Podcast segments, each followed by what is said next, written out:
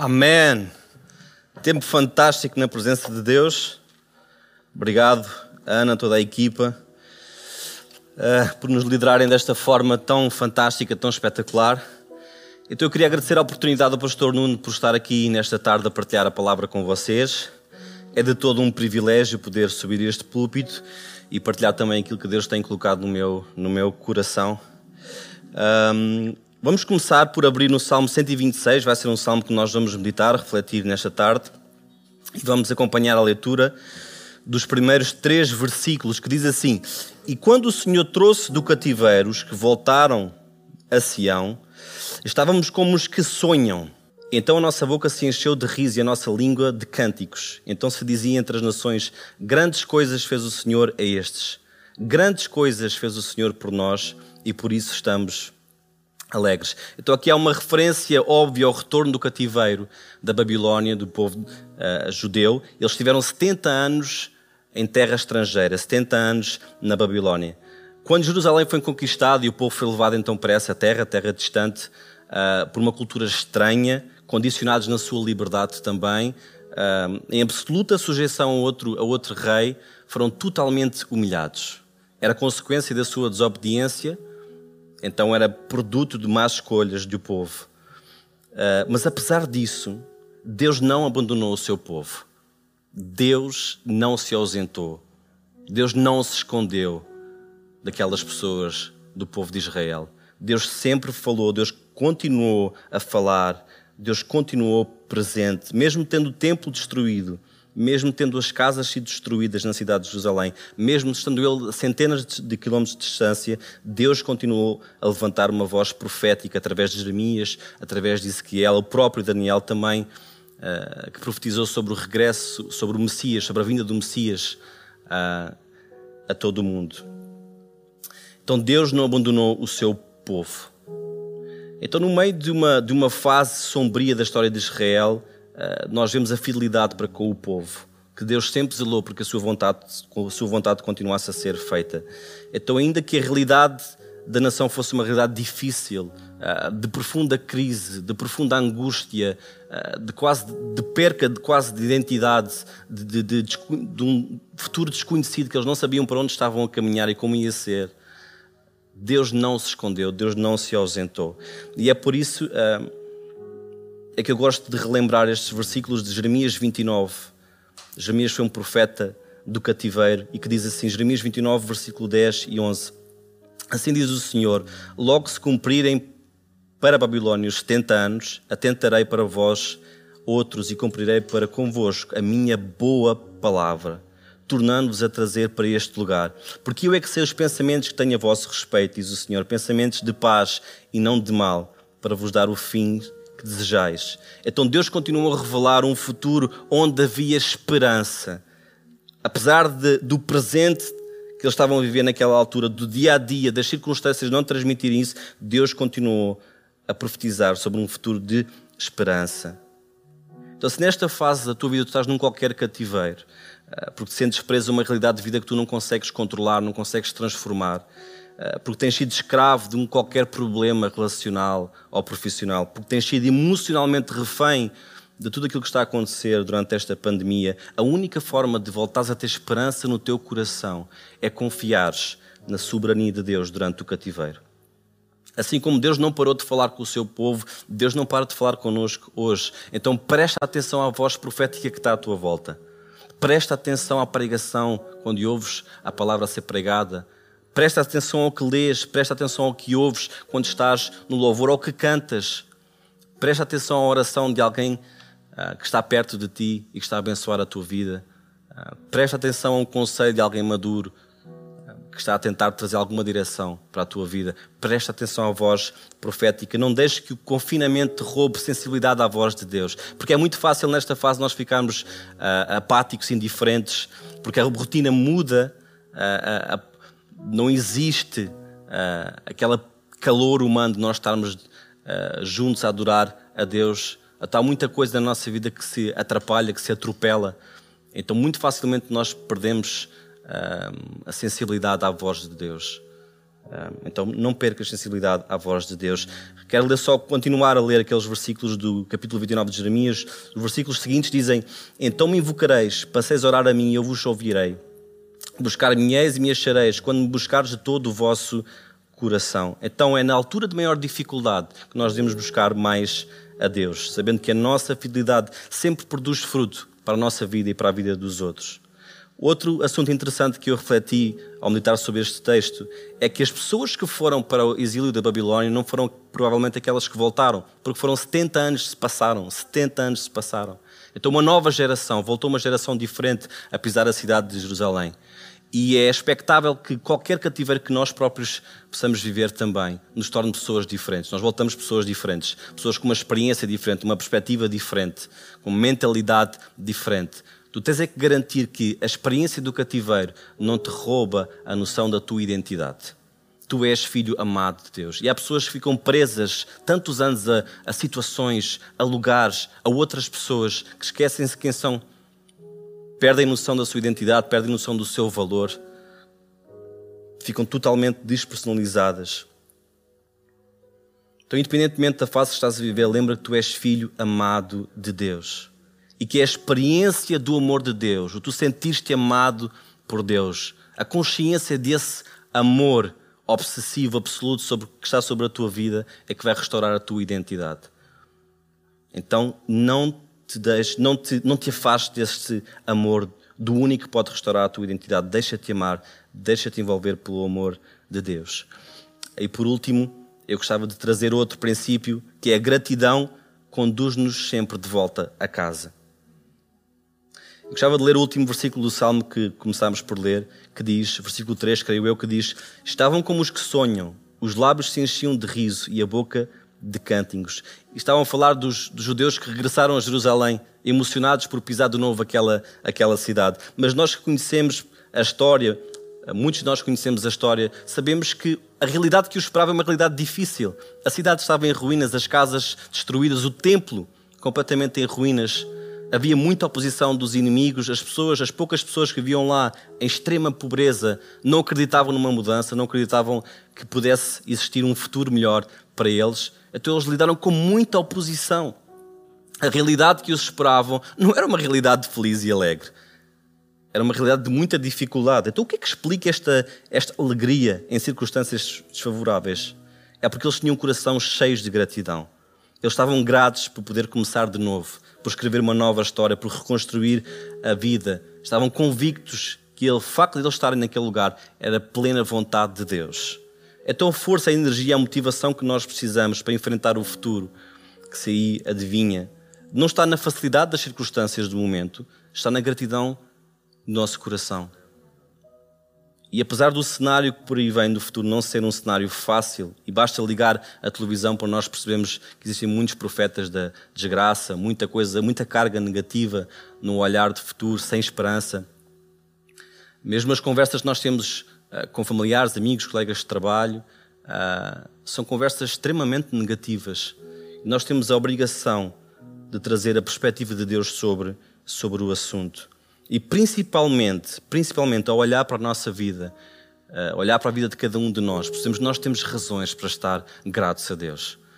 Nós passamos situações difíceis, continuamos a passar, uh, alguns mais do que outros, mas todos nós temos razões para estar gratos a Deus. Então, depois de um qualquer cativeiro, é tempo de batalhar, de lutar por um futuro diferente, arregaçar as mangas, conquistar coisas à nossa, à nossa volta. Aquele povo que regressou teve que reconstruir a cidade. Nós temos que reconstruir muita coisa à nossa volta. Relacionamentos, casamentos, esperança no olhar dos outros. E nós temos essa oportunidade quando nós pensamos na nossa vida com gratidão pela fidelidade e pela vontade de Deus. Então é tempo de investir no nosso futuro. Ser grato pelas coisas que tu tens e investe no teu futuro. Deus ricamente vos abençoe. Vençam aquilo que já ouvimos nesta tarde pelo pastor André. Um, eu gostava também de agradecer ao pastor Nuno a oportunidade de poder partilhar a palavra convosco nesta tarde. Uh, eu vou-me focar especificamente no versículo 4 deste Salmo 126. Uh, o autor diz assim: Restaura, Senhor, a nossa sorte como as torrentes no Negev. De uma forma muito breve, para nós entendermos esta comparação que o autor faz, Negev é uma região de deserto que fica entre a Judeia e o Egito. É provavelmente o, o deserto que Abraão atravessou quando veio a fome sobre a terra e ele teve que ir para o Egito. Provavelmente foi também o deserto que Maria e José percorreram quando fugiram com Jesus por causa do rei Herodes para o Egito. E, e eu gostava de falar acerca deste lugar específico. Em primeiro lugar, o meu primeiro ponto é que todos nós na nossa jornada inevitavelmente vamos passar por um deserto qualquer. Então, o deserto ou o Negev é um lugar de provação. Há momentos de deserto na nossa vida, momentos uh, infrutíferos, momentos uh, em que parece que nada faz sentido, momentos áridos, um, momentos em que nós passamos por uh, algum tipo de dor, algum tipo de sofrimento. Quem nunca nenhum de nós passou por uma, a perda de um ente querido, que nenhum de nós passou por uh, um período de doença, alguma dificuldade, algum problema nos relacionamentos, no casamento, na educação dos filhos. Então, nós vamos ser levados inevitavelmente a lugares de deserto na nossa vida. Mas não faças deste lugar de deserto, este lugar de provação, lugares de habitação. Há pessoas que Há pessoas que são provadas e parece que ficam tão focadas, tão centradas nessa circunstância, nessa dificuldade, que esquecem da abundância que existe à sua volta. Então toma atenção a isto, para tu não fazeres do lugar de provação, lugar de habitação, tu precisas de adaptação. E este é o meu segundo ponto. Nós estamos aqui nesta sala onde nós fazemos a realização e neste lugar nós estamos constantemente a adaptar a adaptar os planos, a adaptar os ângulos, as perspectivas das câmaras para que vocês aí em casa possam também poder hum, ter uma perspectiva daquilo que se está a passar na nossa celebração. E na nossa, na nossa vida nós precisamos de constantemente nos adaptar às circunstâncias, não, nos, não a nos rendermos, mas a podermos nos adaptar, a ter uma visão geral daquilo que se passa à nossa volta e podermos de alguma forma escolher planos uh, daquilo que realmente importa. Então, adaptação não é fazer das circunstâncias um abrigo, mas é fazer das circunstâncias uma ponte. É nós tirarmos partido delas, é sermos resilientes. E nós, como cristãos, nós não podemos ficar nestes lugares de provação. Precisamos de nos adaptar. Nós temos que adaptar a maneira como olhamos a nossa vida. Nós, como igreja, diante desta situação do Covid, nós estamos constantemente a adaptar-nos, nós não ficamos, um, não ficamos presos às circunstâncias, não nos rendemos às circunstâncias que estamos a viver, mas adaptamos-nos. E eu gostava de fazer esta questão para ti nesta, nesta tarde. O que é que tu precisas de adaptar na tua vida? Que ângulos é que precisas de enquadrar melhor? De que forma precisas de mudar a tua visão e, e a tua perspectiva desse lugar de provação que tu estás a passar? Ainda que tenhas que passar por esse lugar de provação, Deus deseja sempre que seja apenas um lugar de passagem. Deus não deseja que tu faças desse lugar de provação o lugar da tua habitação, mas aprende a adaptar a tua visão. Não faças morada nesses lugares.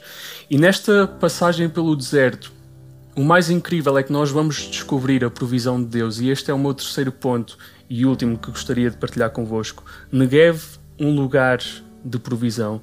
O salmista refere que no Negev acontece algo em termos naturais, climáticos, que reflete a provisão de Deus. Então o salmista usa tipo uma lição objeto e transporta uma realidade natural para o campo espiritual. Então, na ocasião das grandes chuvas neste, neste lugar, neste deserto, estas chuvas elas formavam rios que se transformavam em grandes torrentes de água. Estas torrentes de água elas ganhavam uma intensidade que podiam até mesmo ser perigosas, mas eram águas essenciais para que a vida pudesse brotar neste solo seco, neste solo árido. Então, estas chuvas elas faziam brotar vida no deserto, cresciam jardins, crescia vida neste lugar.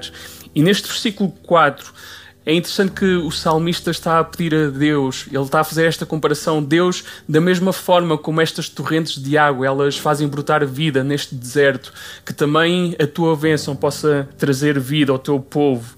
Ele pede para que a aridez dos tempos do cativeiro dessem lugares à provisão e à benção de Deus. Então, o deserto, ainda que seja um lugar de provação, é também um lugar em que nós realmente dependemos completamente de Deus. O deserto é um lugar de restauração.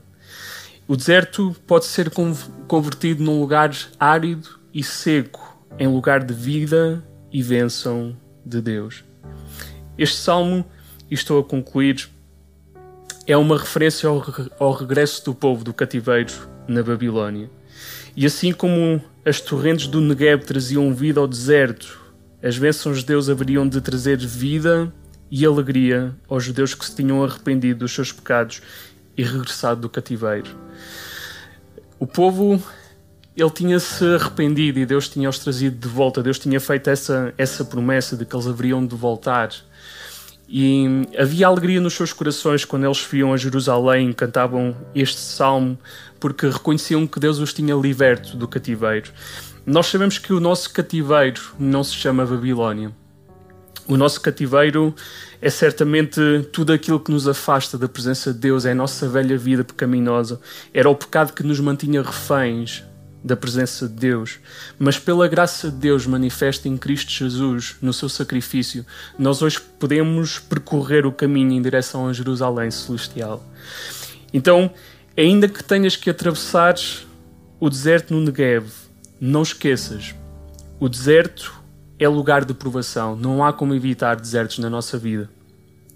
Mas o deserto precisa de ser lugar de adaptação. Tu não podes permanecer no deserto, não podes ficar focado nas tuas circunstâncias, nas tuas dificuldades, mas tu precisas de adaptar a tua visão para que possas fazer desses lugares apenas um lugar de passagem. E em terceiro e último lugar, o deserto com Deus sempre será um lugar de provisão, sempre será um lugar em que nós vamos experimentar a glória e a benção de Deus nas nossas vidas. E não esqueças algo igualmente importante. Nós, como filhos de Deus, sabemos que o deserto é realmente um lugar de passagem. Nós estamos a caminho da nossa pátria. É esta a nossa esperança, porque Cristo morreu por cada um de nós. Então eu espero que esta palavra possa ter edificado a tua vida, tal como edificou a minha a prepará-la. Deus vos abençoe. Olá, boa tarde. Um, eu queria, por, queria começar por agradecer ao Pastor Nuno e ao Ministério da CCLX a oportunidade de, de poder partilhar a palavra convosco.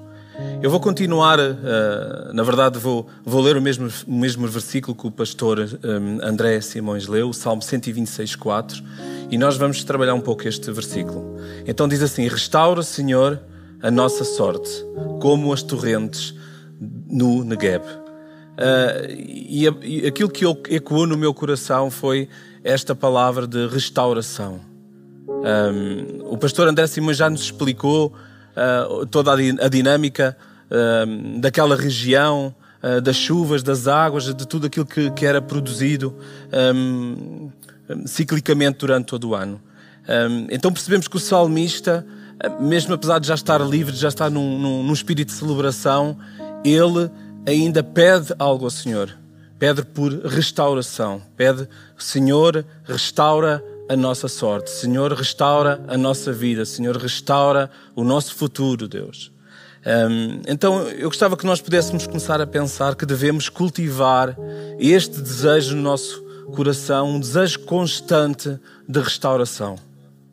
Um, é curioso o processo cíclico e natural de uh, um, um, um, terreno que é árido durante uma parte do ano, onde, onde há sofrimento, onde, onde não nasce nada, uh, numa altura do ano caem as chuvas, há todas aquelas torrentes, o sol é restaurado e então o sol é, é novamente fértil, é novamente refrescado, é novamente restaurado. Então a restauração deve ser na nossa vida um processo frequente, deve ser algo que um cristão deve um, deve querer, deve ambicionar, deve desejar constantemente. Então esta oração, esta oração de Senhor restaura a nossa sorte, tem que ser a nossa oração, uma oração constante. Então deve acontecer várias vezes, vai acontecer várias vezes ao longo da nossa vida. Então, o estar de volta à casa é importante, o conhecer o Senhor Jesus, o, o, o ter uma casa é super importante, é, é fundamental mas é fundamental também nós permanecermos em casa. E para permanecermos em casa, nós precisamos de viver este processo de restauração. Então, talvez exista coisas na tua vida que tu sintas que estás exilado, que és de, forma, de certa forma libertado, vives essa nova liberdade, mas precisas pedir ao Senhor que Ele te continue a restaurar. Não só aquilo de onde tu acabaste de sair, mas todas as outras coisas que nós precisamos de ser restaurados. Então vivemos também na nossa vida períodos com grandes eh, secas, períodos difíceis. E o Senhor restaura-nos, tira-nos desse lugar, já ouvimos isso hoje. Mas tem que haver um desejo que, ainda que sejamos livres, ainda que sejamos livres, livres pelo Senhor, tem que haver um desejo no nosso coração de continuar a restaurar continuadamente a nossa vida. Até o meu primeiro ponto é tão simplesmente: precisamos de ser restaurados, mesmo estando livres. Restaura-nos, ou restaura-nos, Senhor, é a oração de quem se volta para Deus depois de estar exilado. Entende que ainda há mais alguma coisa a fazer. Restaura-nos a oração de quem confia, a que viveu o exílio, que saiu, que celebrou a libertação e que sabe que é preciso continuar a fazer isso. Restaura-nos a oração de, que, de, que está, de quem está certo que não há crescimento fora do amor de Deus. Então o processo não termina quando estamos livres. É preciso nós lutarmos. É preciso darmos a nossa vida para permanecermos livres. Então daí o meu primeiro ponto ser, precisamos de ser restaurados mesmo estando livres. O Salmo 126:5 diz assim: Os que com lágrimas semeiam, com júbilo ceifarão. E muita lágrima deve ter corrido na Babilónia. Muitos pedidos, muito, muita oração tem acontecido debaixo de, de choro, debaixo de lágrimas, debaixo de um jugo pesado. Então o povo semeou mesmo estando em sofrimento. E temos escutado à nossa volta muito sofrimento neste último tempo. Será que nós temos semeado mesmo no meio das lágrimas? Será que nós temos investido numa boa colheita? O versículo 126, 6 de Salmos diz: Quem sai andando e chorando, enquanto semeia, voltará com júbilo, trazendo os seus feixes. Então, nós temos aqui uma promessa de que nós, mesmo vivendo em momentos difíceis de choro, nós não podemos parar de semear. Nós não podemos desistir, de Deus, nós não podemos desistir da palavra, nós não podemos desistir dos relacionamentos, nós não podemos desistir. E é nesses, são nesses momentos difíceis onde nós acreditamos, onde nós exercitamos a nossa fé, no meio da dor, no meio do choro, eh, que nós depois podemos colher estes frutos. Então daí vem o, o sorriso, vem a alegria. Então estes versículos são um reconhecimento de que um, a alegria da colheita, aquilo que nós tanto ansiamos em, em celebrar, em, em ter gozo, em ter alegrias na nossa vida, muitas das vezes é consequência daquilo que nós semeamos em alturas onde estamos a passar por dificuldades.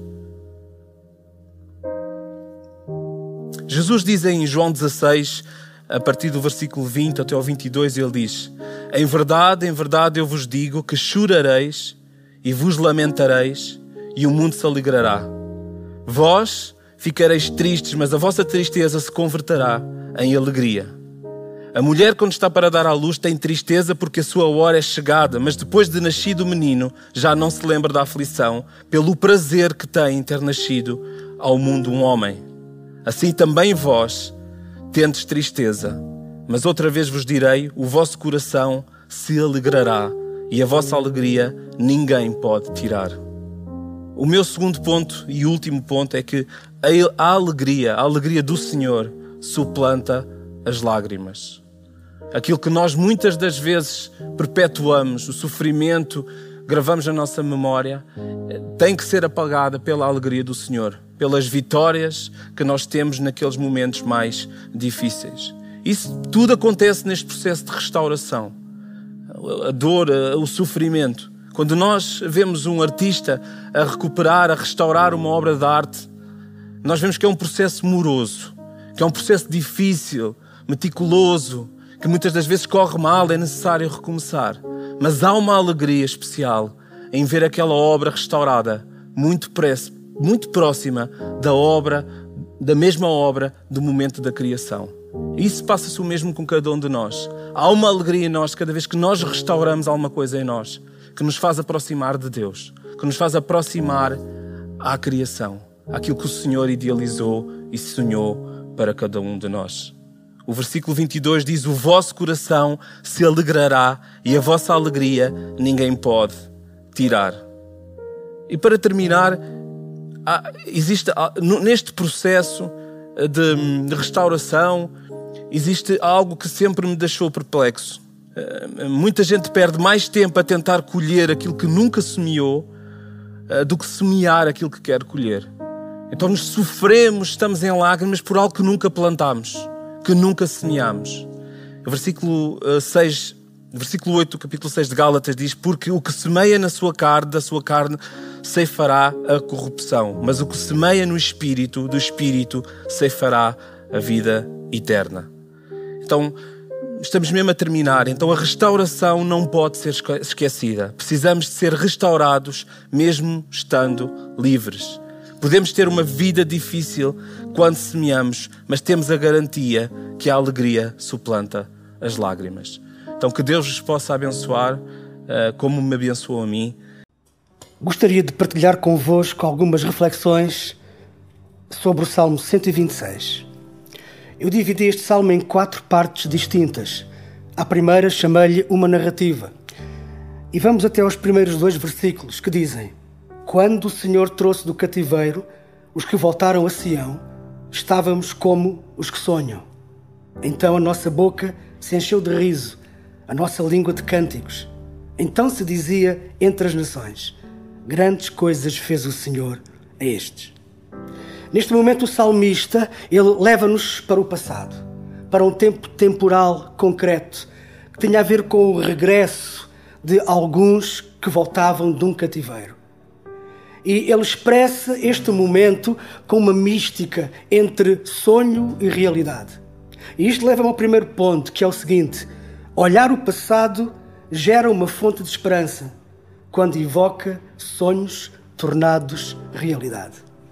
De facto, nós não alimentamos a nossa esperança com sonhos abstratos, porque os sonhos em si, eles são insubstanciais, mas nós alimentamos a nossa esperança com sonhos tornados realidade, sonhos que se materializam no concreto. É isso que catalisa a nossa fé, é isso que nos enche de alegria.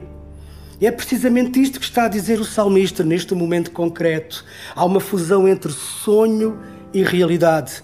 Aquilo que era apenas um sonho, um desejo, um anelo, aquilo que era um pronúncio quase sem som, agora era uma realidade. Agora podiam se alegrar, podiam fazer festa, agora podia haver dança, porque aquilo que era um sonho tornou-se realidade.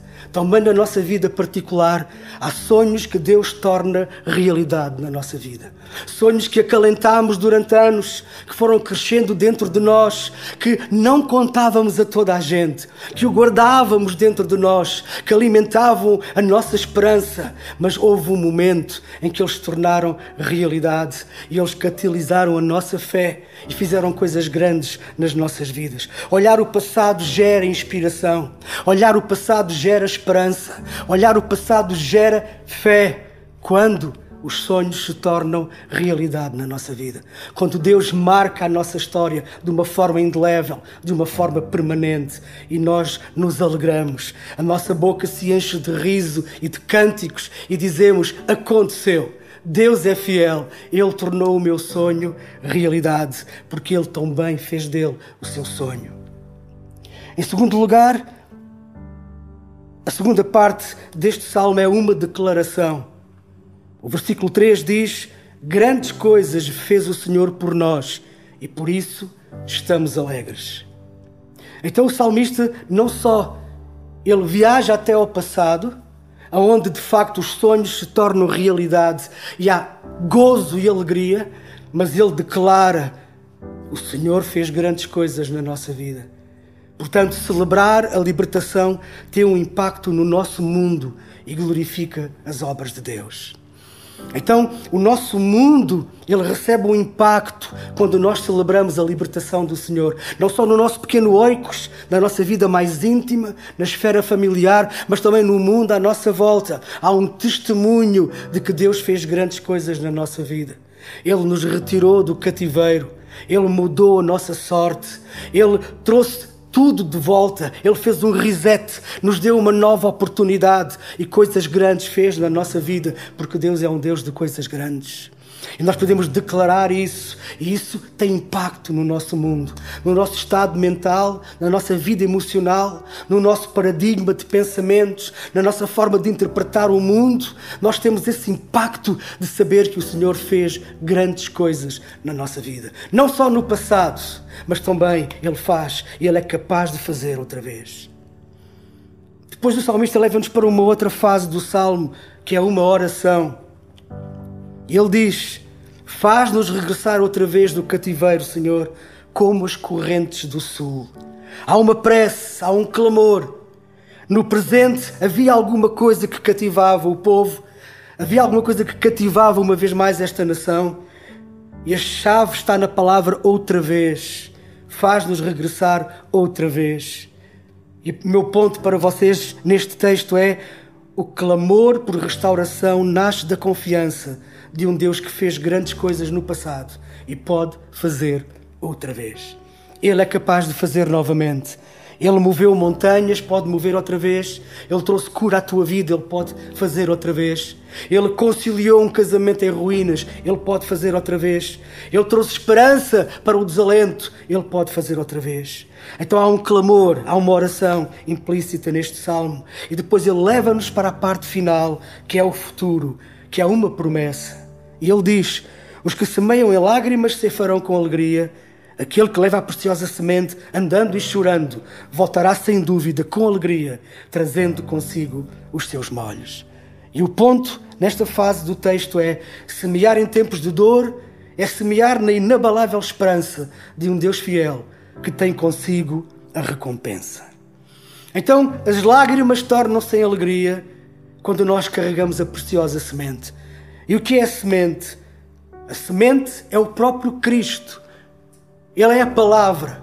E Jesus ensinou-nos que a semente é a palavra de Deus. Cristo é a palavra de Deus. Ele é Logos. E ele disse: se o grão de trigo caindo na terra não morrer, ficará só, mas se morrer, dá muito fruto.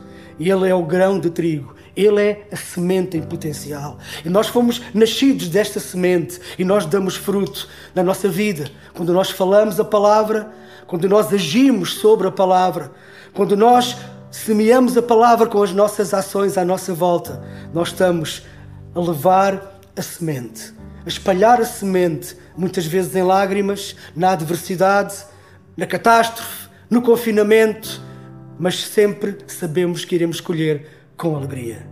Iremos trazer os seus molhos com alegria. Esta é a palavra do Senhor para nós nesta, neste dia. Que Deus vos abençoe. Não vou dar contexto do Salmo, pois já o ouvimos, mas quero focar em dois versículos no Salmo 126. Mas antes, deixa-me uh, partilhar o título da mensagem. Não desperdices as tuas sementes. Não desperdices as tuas sementes. Mas uh, para avançar para o, primeiro, para o primeiro ponto, vamos ler o primeiro versículo.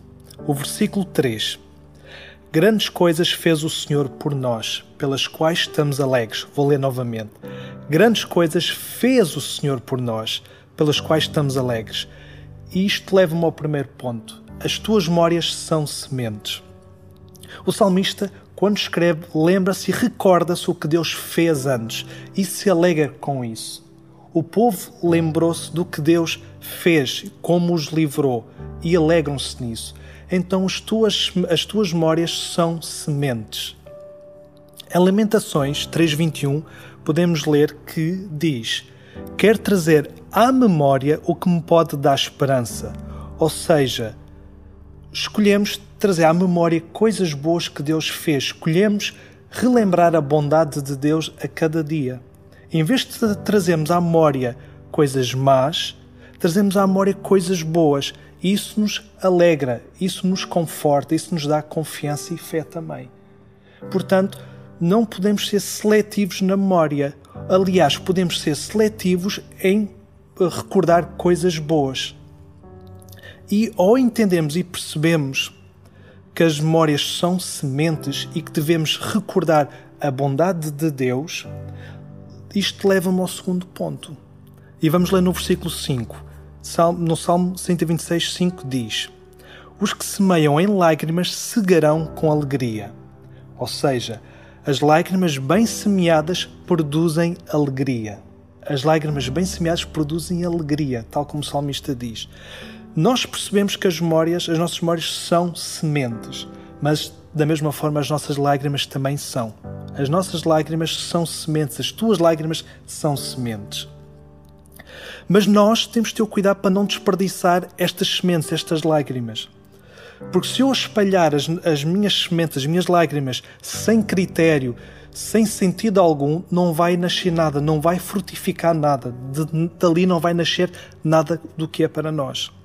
Então é possível chorar e lamentar, mas não produzir nada. Mas também é possível chorar e lamentar e tornar-se uma semente para mais tarde nascer algo. Há um vídeo que o nosso pastor eh, colocou no Instagram algum tempo atrás a treinar.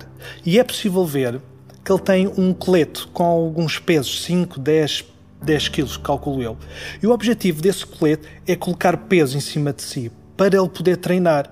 Mas, depois do treino, de, depois do treino, ao retirar o colete, nota-se que o seu interior ficou mais trabalhado, ficou mais forte, porque teve a treinar com um peso extra. E, mas vamos ver este vídeo e, e já voltamos.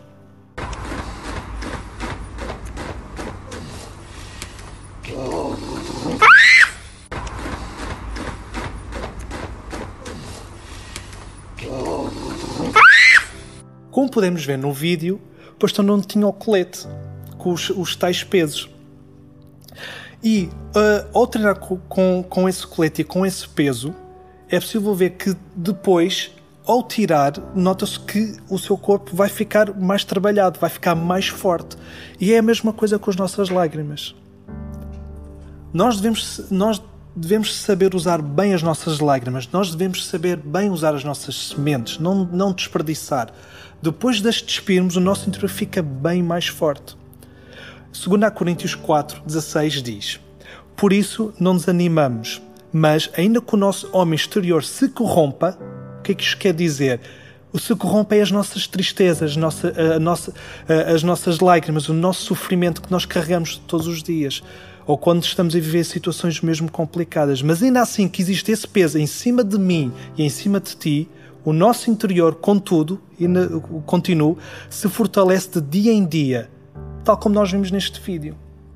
São pesos de treino. São pesos de tristeza, pode ser pesos de, de lágrimas, mas não deixam de ser pesos de treino na nossa vida. No versículo 17 ainda diz: Porque a nossa, nossa leve e breve tribulação, as nossas lágrimas, as, nossas, as sementes que são as nossas lágrimas, produz para nós um peso eterno de glória muito mais excelente. Ou seja, vai fortificar, vai brotar algo quando nós semeamos bem, quando nós usamos bem as nossas lágrimas, quando nós não desperdiçamos as nossas lágrimas. E o desafio que coloca é o que tu escolhes relembrar, o que tu escolhes trazer à memória nos dias de hoje. O que tu escolhes trazer à memória aquilo que tu te lembras. Será que escolhes a bondade de Deus, relembras-te da bondade de Deus ou só optas escolher as coisas más? E muitos de nós, no, nosso, no dia a dia, nós carregamos vários coletes. E nós não tiramos esses coletes, nós não sabemos usar bem as nossas lágrimas. Nós não, nós não conseguimos pegar nessas lágrimas e usá-las como sementes e, e semeá-las da melhor maneira, em sítios que nós podemos o fazer. Nós, se semeamos em, em terrenos que não é para nós semearmos, não vai nascer nada dali do que é para nós. Então, nós percebemos neste salmo e nestes dois versículos que nós nos focamos que devemos trazer à memória coisas boas, à memória de coisas que Deus fez na nossa vida, onde conseguimos ver a bondade de Deus e não desperdiçar as nossas lágrimas, pois as nossas lágrimas são sementes e bem usadas produz alegria. E bem usadas transformam o nosso interior. E bem usadas transformam o nosso interior. E é assim que nós conseguimos viver com alegria, mesmo no meio da pandemia. E era isto que eu tinha a partilhar convosco.